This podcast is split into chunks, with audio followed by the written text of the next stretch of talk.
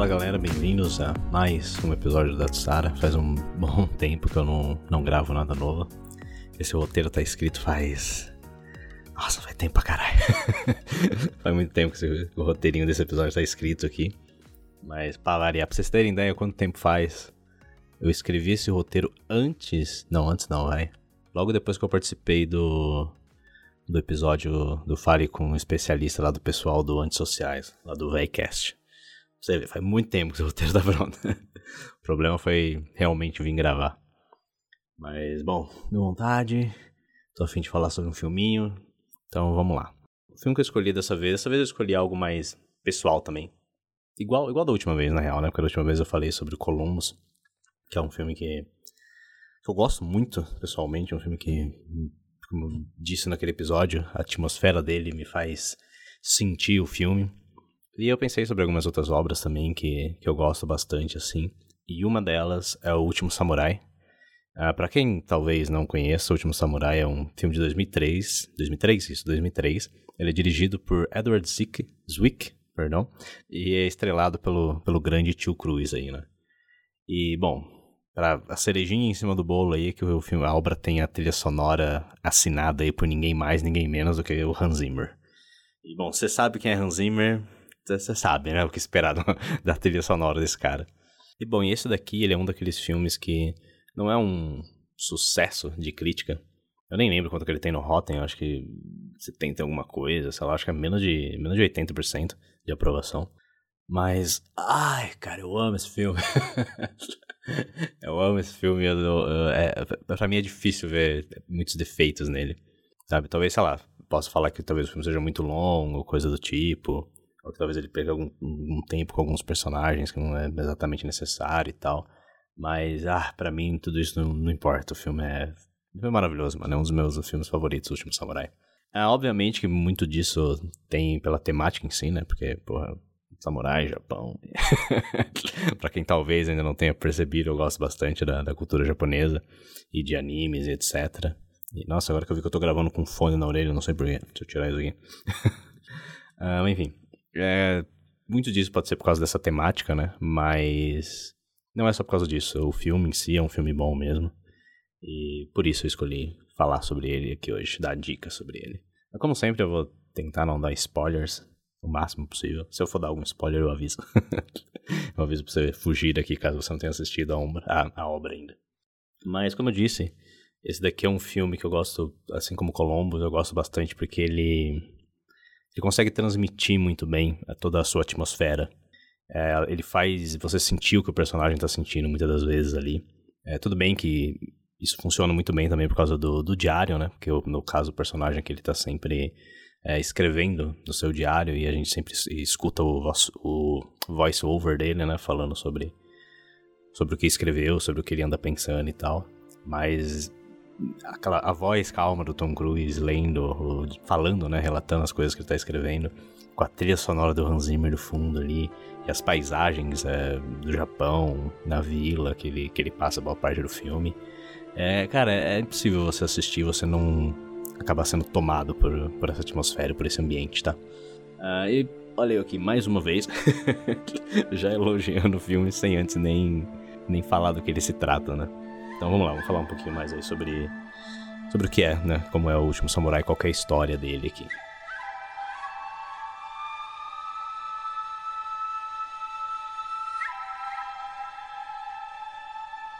Bom, e a história, na história que a gente segue o capitão Nathan Algren, ele é interpretado pelo, pelo Tom Cruise aí, né? Pelo tio Cruise. E aqui ele faz o papel de um oficial militar americano que acaba sendo contratado pelo imperador do Japão para tentar Pra tentar não, né? Treinar o seu exército na, na arte da guerra moderna. Aí. Que eles estão saindo dessa fase de, de lutas com armas brancas e estão começando a modernizar mais o país como um todo, né? Tanto que esse é o objetivo dele. O objetivo do, do imperador ali é fazer com que o país se torne um... que o Japão se torne um país mais moderno, né?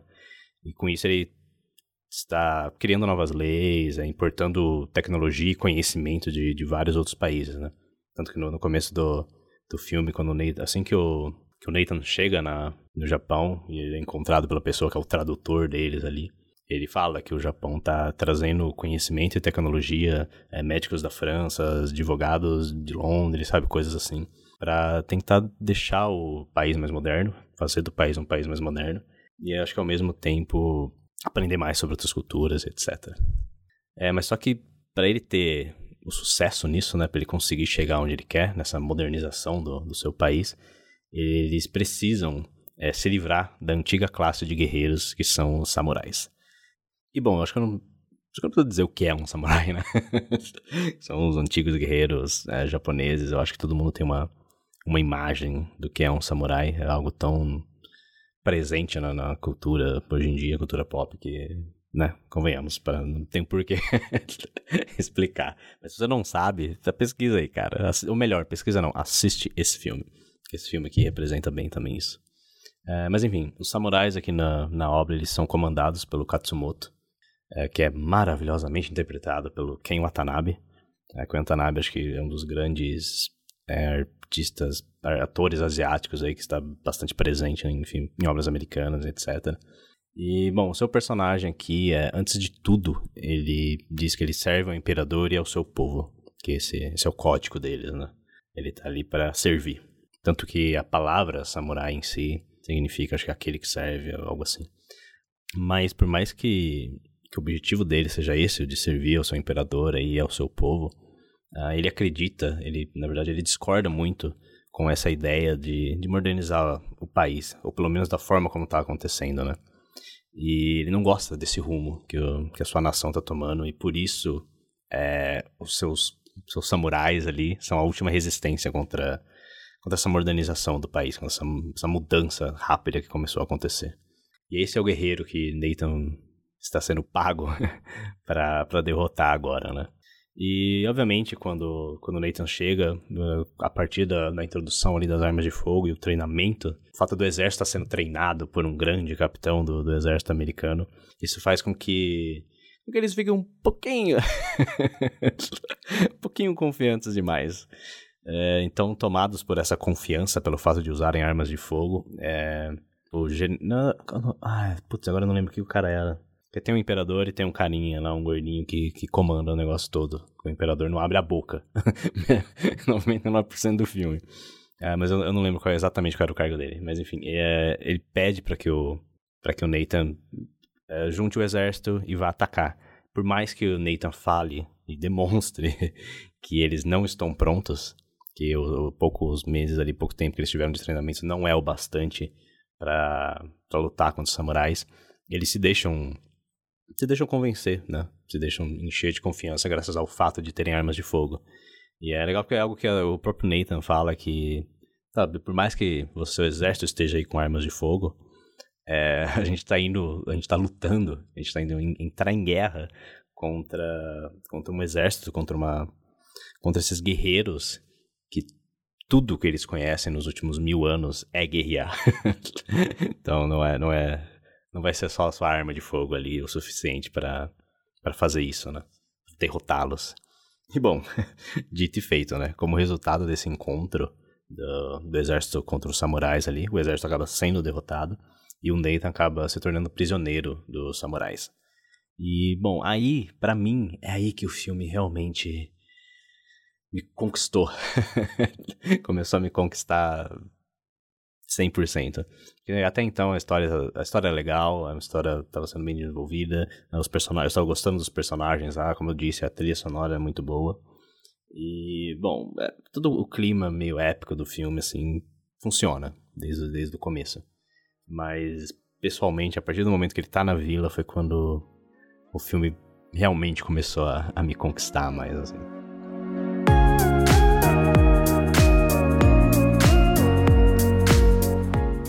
Mas antes de eu entrar nessa parte da, da vila já, tem outra coisa que eu gostaria de mencionar, que é o, a, própria construção do personagem aqui do, do Nathan Algren, porque desde o começo, desde as primeiras cenas ali, a gente já, já entende a situação do personagem. Em poucos. Eu, eu amo a, a, as cenas iniciais desse filme, porque em, questão de minutos, em poucos minutos, a gente já consegue perceber que o Nathan Algren ali, ele é, ele é um homem que está assombrado pelo seu passado, que, tipo, pelas coisas que ele presenciou, pelas coisas que ele fez nos seus dias de batalha, tipo, tudo que, que fez ele ganhar a sua fama, a sua fama ali de, de ser um bom capitão, né, do, do exército, são as coisas que assombram ele agora. E, como eu disse, isso é algo que fica muito claro logo nas primeiras cenas ali, que ele aparece, né? São poucos segundos pra gente perceber, não nos primeiros segundos que ele tá sentado na cadeira ali, a primeira cena que ele aparece, a gente já, fala, a gente já percebe que é um cara que tá tá derrotado de uma certa forma ali. Que ele tá cansado da, da vida dele. Você consegue ver no, no seja na postura, no, no, no, olhar dele, que ele, que ele tá ali meio que por tá, sabe? Ele, e quando ele começa a falar, né? Porque no começo do filme ele é chamado para para vender arma, basicamente, né? Que ele tá contando a história de uma do, de um dos ataques que eles fizeram contra uma, uma tribo indígena lá. E, bom, quando ele começa a contar, você vê pelo, pelo olhar dele, pela, pela voz dele, o, o quanto ele tá, como eu disse, né, destruído por, por, por, tudo que ele passou ali, como essas lembranças assombram ele. E, cara, a atuação do Tom Cruise aqui é. Foi tipo, beleza, a gente tá muito acostumado, talvez, com Tom Cruise em, em ver ele em filmes que nem Missão Impossível, certo? Que é muito baseado em, em ação, nas cenas que ele faz, a gente tá sempre falando, puta, cara louco, mano. O cara se prendeu no avião, o cara pulou, quebrou o pé e continuou correndo só pra terminar a cena, pra não perder a cena. O cara correndo no meio de Paris, ou sei lá de onde, lá de moto, sem capacete, o cara é quatro. Ou as manobras que ele faz, tipo, beleza, é, realmente é muito, muito legal isso. É muito legal ver ele, ele, que ele se entrega dessa forma pro, pro que ele tá fazendo.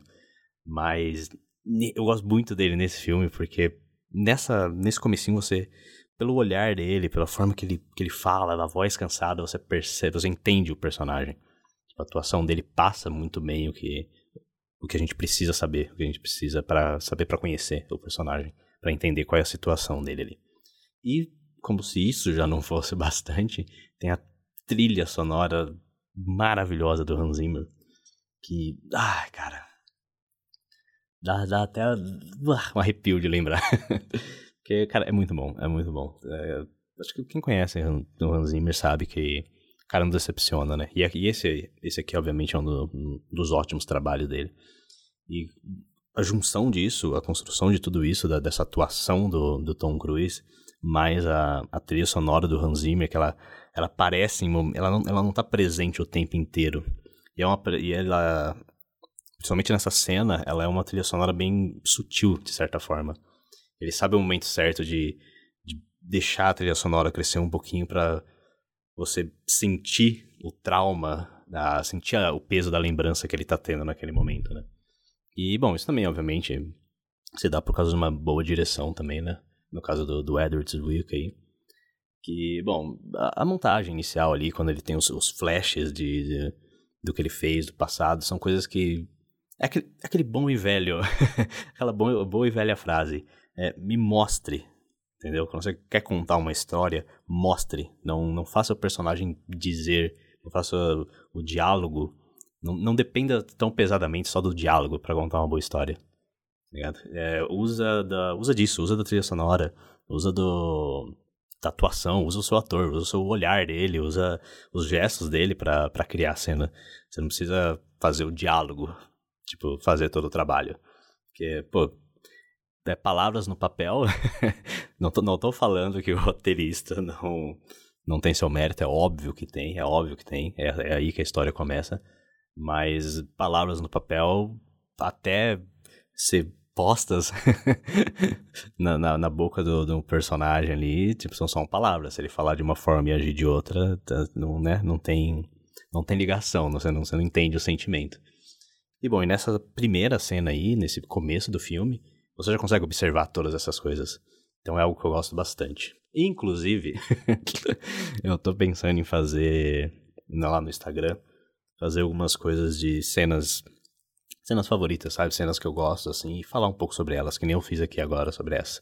Só que em mais, em mais detalhes, talvez. E, bom, até, até perdi o, o fio da meada aqui. É, mas é uma cena maravilhosa e é uma cena que, como eu disse, é, faz com que a gente entenda o personagem ali. E é isso, isso é o ponto, é, o objetivo dela e ele faz isso muito bem. E a partir dali você já consegue perceber que, que o filme tem um certo cuidado, sabe? Que, que você tá, tá, tá seguro, vai ser um bom filme. Tem, tem tudo para ser um bom filme. e bom, antes que eu me estenda mais ainda nessa cena em si, é, na verdade tem vários né, momentos no filme que, que são um pouco assim, onde as palavras elas não são ditas, mas nós entendemos os sentimentos dos personagens ali, porque, né, como, repetindo, é, eles mostram, eles não precisam falar isso. Inclusive porque boa parte do, do, do período que ele tá na, na vila, tem um ou outro é, personagem que também fala inglês, mas ele passa, quando ele está na vila, ele fica na, na casa de uma mulher e que não fala nada de inglês, sabe? E os filhos dela também não. Mas a partir de gestos, assim, de coisas, de olhares, você consegue entender os sentimentos dos personagens só, só por isso. E qual é a, a dinâmica ali entre eles, só por causa dessa, dessa atuação, assim. Não, as palavras não são exatamente necessárias para contar a história. Bom, já que eu mencionei a vila, vamos voltar para essa parte, antes também que eu me estenda mais ainda na, na cena inicial do filme, ou em outras, que é muito possível. É, a parte da vila é a parte que eu mais gosto do filme. É a minha parte favorita, é o ápice dessa obra para mim. Porque ela carrega toda uma atmosfera que é, ela é um pouco melancólica, mas ao mesmo tempo é bonita. É bem reflexiva também, principalmente pro personagem do, do Nathan. Porque durante esse período que ele tá preso ali, ele tá preso numa cultura completamente diferente. Ele tá preso num, com um povo que nem sequer fala a mesma língua que ele. Tudo bem, é um personagem ou outro que, que fala a mesma língua, mas num, num geral ali, ele tá. Ele tá, é, um, é um peixe fora d'água. o cara não, não tá no seu mundo. E, bom, com isso ele passa a refletir mais sobre, sobre o seu passado, sobre ele mesmo, é, sobre as coisas que ele fez, sobre tudo, como eu disse, todos esses fantasmas que, que assombram a mente dele. E é a partir dali, é nesse lugar que ele começa, digamos aí, de certa forma, se curar disso, aceitar mais uh, quem ele é, a situação dele. Esse desenvolvimento do personagem é uma coisa que eu gosto bastante na obra também. E muito disso, muito dessa, dessa mudança dele, acontece por causa da, das conversas entre ele e o Katsumoto. Que é, o Katsumoto até fala que uma, da, uma das, dos motivos dele ter. Na verdade, há um motivo, mas não, não vou estragar. Porque, enfim, é, é, mais simbólico, mas é legal de ver no filme. Mas um dos motivos que, ele, que o Katsumoto diz que que não matou ele, né? Que resolveu fazer dele um prisioneiro. Foi porque ele quer aprender, queria aprender, ele queria conversar, ele queria conhecer o inimigo dele. que, né, como o exército japonês está se armando agora. Então, nesses, eu acho que seis meses, algo assim. Acho que, é, acho que é uns seis meses, se eu não me engano, que ele passa esse tempo preso ali nas, na ilha, com, na vila, perdão, com os samurais. É, ele tem muitas conversas com Katsumoto. Eles conversam, conversam sobre tudo, eles conversam sobre sobre ser um guerreiro, sobre o que é um samurai. É, tipo, Nathan fala sobre as conquistas dele, que, bom, para Katsumoto é uma conquista, mas para Nathan, né, é o, é o seu passado sombrio ali, é o seu pesadelo, de, literalmente. e, de certa forma, o mesmo acontece com Katsumoto, né, porque ele vai aprendendo essa, essa cultura diferente, essa visão diferente que o Nathan tem do, do que é um guerreiro, do que, do que ele faz, das batalhas, da, da morte em si. Isso é um tema também que eles conversam bastante sobre, sobre a morte. O Nathan tem uma visão mais Bom, mais ocidental. e o Katsumoto tem aquela coisa da honra, né? Ah, é verdade, isso, isso é algo também que, que o filme tenta representar bastante, que é essa questão da honra, que é tão presente na cultura japonesa. Talvez aqui no ocidente não seja tão... Pelo menos eu não vejo aqui no ocidente sendo tão grande quanto é no Japão. No Japão até hoje. No Japão, na Ásia, né, de uma forma geral ali. Eles têm um, essa coisa da honra, essa coisa de, de fazer o certo, entendeu? E, bom, eles, eles enfim. eu até, minha mente já começou para outros cantos aqui. Mas, enfim, é, eles conversam muito sobre essas coisas. Por mais que às vezes eles não cheguem na mesma conclusão, eles entendem, eles passam a entender um ou outro. E, bom, obviamente essa, ah, não, melhor não falar demais pra não, pra não dar. pra não dar muitos spoilers, vai. ah, não, na verdade, vai, para, isso não, na verdade isso não é spoiler, não, porque qualquer trailer, qualquer coisa que você for ver do filme, é, essa é a base do filme, né? Que é essa coisa do. Sim, né? Antes que você fale. Porra, tava esperando umas batalhas épicas. Ah, há batalhas é, épicas no filme. É uma grande batalha, obviamente tem alguns momentos de, de luta. Tem uma cena também que eu. Nossa, que é muito boa. Ah, eu não vou entrar em detalhes. Mas é, tem uma cena também muito boa que ele. Que, uma das. Começo ali, quando o Nathan ainda tá no. Tá no, no acampamento. Acampamento, perdão, na vila. E ele. Ele, digamos, de certa forma, é treinado. ele acaba entrando numa, numa, numa, briga, numa luta ali com, com outro personagem que desde o começo não vai com a cara dele, né? Desde o começo eu preferia que tivesse matado ele do que trazido ele pra vila. E eles têm uma, um encontro ali, eles, uma briga com, com aquelas katanas de madeira, sabe? Que as crianças estavam brincando, assim. E o Nathan acaba pegando e o, o cara vai lá e manda ele soltar, o Nathan não solta e tem um momento.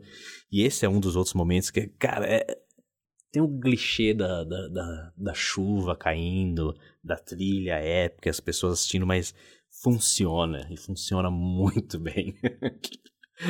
funciona muito bem. É, é outra cena do filme que sempre que eu vejo eu, me arrepio, eu falo, caralho. Mas não, não vou né, contar o desfecho da, da cena aqui, porque vale muito a pena ser, ser assistida, caso alguém ainda não tenha assistido esse filme. Mas bom, né, voltando, como eu disse, vai ter é, momentos de luta no filme, sim, vai ter, ter uma batalha épica, você vai ver um sangue ali, um membro ali cortado aqui ou lá, não se preocupe se é isso que você, você procura encontrar, tem isso, mas o filme não é sobre isso. O filme é muito mais sobre, sobre esses dois homens, sobre essa amizade que começa a crescer entre essas duas, essas duas pessoas de culturas completamente distintas, né? E tanto os dois, os dois são considerados guerreiros em, em suas nações mas até o conhecimento, o entendimento dessa, desse, dessa palavra, de ser um guerreiro, é diferente para os dois. A Katsumoto vê isso como né, do, do, jeito sam, samurai, no jeito mais asiático, tem toda a questão de honra, é, toda a questão de, de estar servindo ao, ao povo ou ao, ou ao imperador, no caso.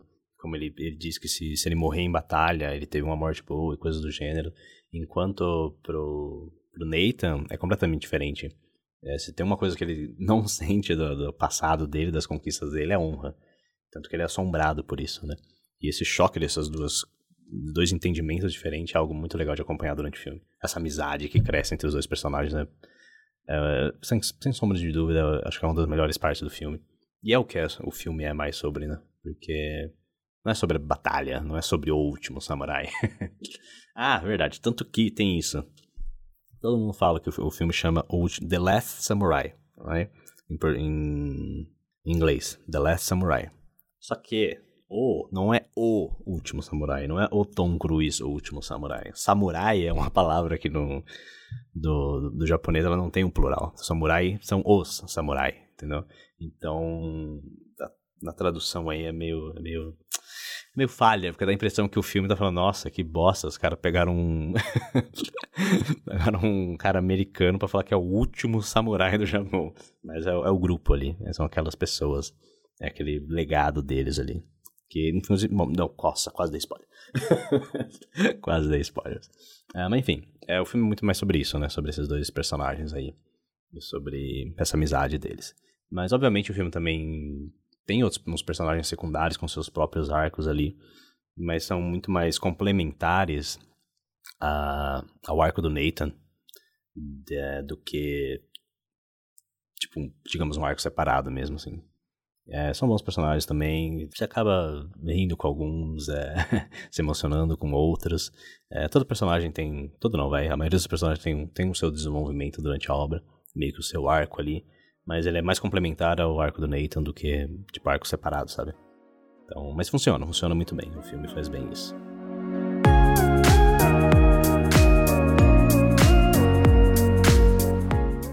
Como eu disse no começo, né? É, assim como em Columbus, essa daqui também é uma obra que consegue transmitir muito bem a sua atmosfera. É, bom, como esperado de de um épico, né? É óbvio que a fotografia aqui é, é muito bonita. É, em especial quando a gente está na, na vila ali. Porque enquanto a gente está conhecendo, enquanto o Nathan está conhecendo essa vida tão, tão calma, tão disciplinada da, do povo ali, tão, tão distante da realidade dele, tipo, ele vê o com ele acompanha a dedicação, ele acompanha o dia a dia deles ali, e aquilo começa a tua, aquela atmosfera começa a tomar conta dele e o público vai junto. Né? O público vai junto e o filme consegue transmitir muito bem isso. Eu adoro. Se o filme me faz sentir. se qualquer obra que eu estiver acompanhando me faz sentir e eu consigo. Por mais que o personagem não seja igual a mim, eu consigo entender, eu consigo sentir ali o que ele tá sentindo, entender o porquê dele tá sentindo aquilo. É, é funciona, é uma obra que pra mim funciona. é uma obra boa, já, a maioria das vezes é uma obra boa. Então, pô, graças, graças a isso a gente é né, conquistado por esse estilo, assim como Nathan acaba sendo durante, durante o filme. Claro que além da fotografia, né? Como eu falei, além da fotografia, isso também se dá pela, pela atuação, pela o voice-over, a narrativa que tem às vezes do, do Tom Cruise quando ele lê os diários dele. É, a trilha sonora maravilhosa. É, é, um conjunto, não é uma coisa, mas o conjunto todo da obra ali faz você, faz a gente sentir, se sentir ali na vila. E tem uma, uma passagem no filme, uma, uma frase.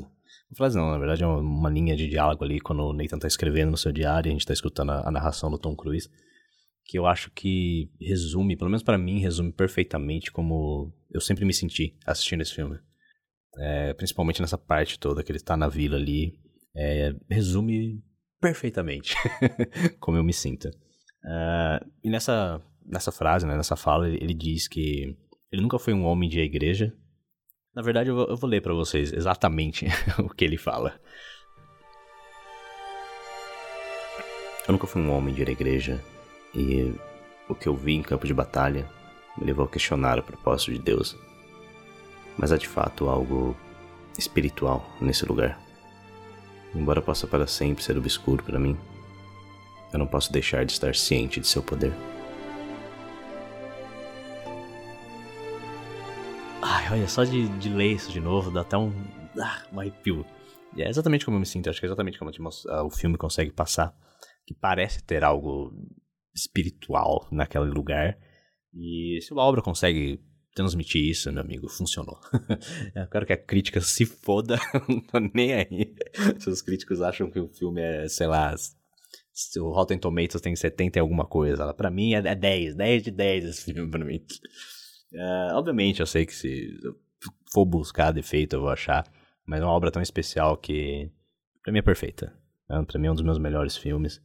E por mais que, sei lá, eu criticamente talvez poderia colocar num rank ouro, é platina, eu quero que se foda.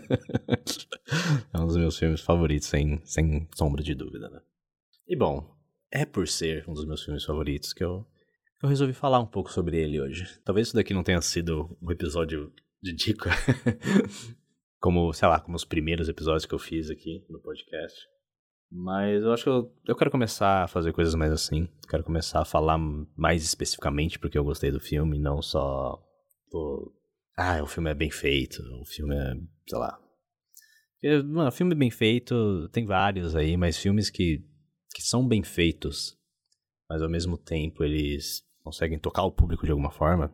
Eu sei que o, o que, eu, o que eu senti assistindo a obra não, não, não é exatamente o que você ou que outra pessoa vai sentir, mas cara, funciona. certo? Se, se o filme consegue me tocar, se a obra me toca de alguma forma, se eu tiro algo do filme, além de só o, o entretenimento ali, eu, eu, me apaixono pela obra. Columbus e o Último Samurai é um desses. Outro filme, assim, também, que, que também me marca de certa forma, é o. Acho que é um dos primeiros reviews que eu fiz. É o primeiro? Puta, pior que eu não sei, velho. Eu acho que é o primeiro, que é o do About Time. Se você não escutou ainda o meu podcast do About Time, escuta lá. Eu acho que eu repostei no Dia dos Namorados, se não me engano. Uh, eu gosto muito da, daquele filme. E eu também fiz um vídeo sobre ele no YouTube. Eu tô pensando em botar o vídeo no, no Instagram também lá. Mas enfim, é, essas três obras, de todas que eu falei, essas três obras foram obras que me marcaram pessoalmente, sabe? De uma, de uma, de uma forma mais sentimental, digamos assim. Uh, mas bom, enfim. Eu acho que esse vai ser um rumo que o Datsara vai começar a tomar mais. Eu vou falar um pouco mais do porquê eu gosto da, da obra e tentar convencer vocês a assisti-las e a apreciar ela. Quem sabe começar a enxergar algo diferente.